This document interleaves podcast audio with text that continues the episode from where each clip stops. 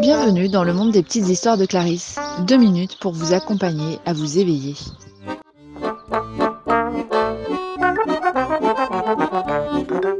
Le petit chemin qui sent la noisette n'a ni queue ni tête.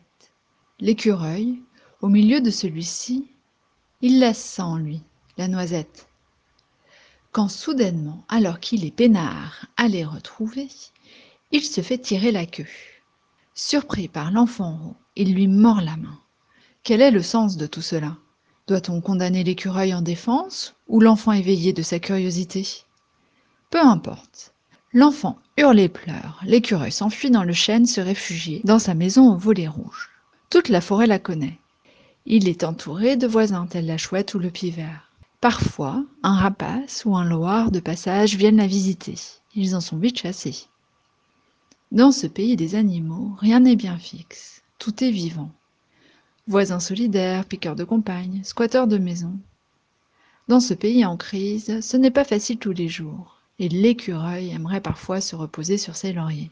Surtout que, avec ses pareils, ils se rassemblent, font des projets, parlent, s'entraident, discutent, s'intègrent. Dans cette montagne à pic où ils vivent, c'est vital de faire part de ses idées aux autres. Et rien ne peut se faire sans eux. Parfois, cet écureuil a besoin de trouver refuge, un endroit de paix. Alors, en plus de sa maison, au volet rouge, il s'est construit une cabane, en ville cette fois-ci. Il aime bien y aller. Il prend le temps de glander, pendant que la ville défile lentement. Il s'y vit, il s'y distrait, se divertit. C'est d'un calme. De cette manière, quand il revient dans la forêt, il est apaisé, énergisé et plein d'entrain pour continuer ses aventures d'écureuil.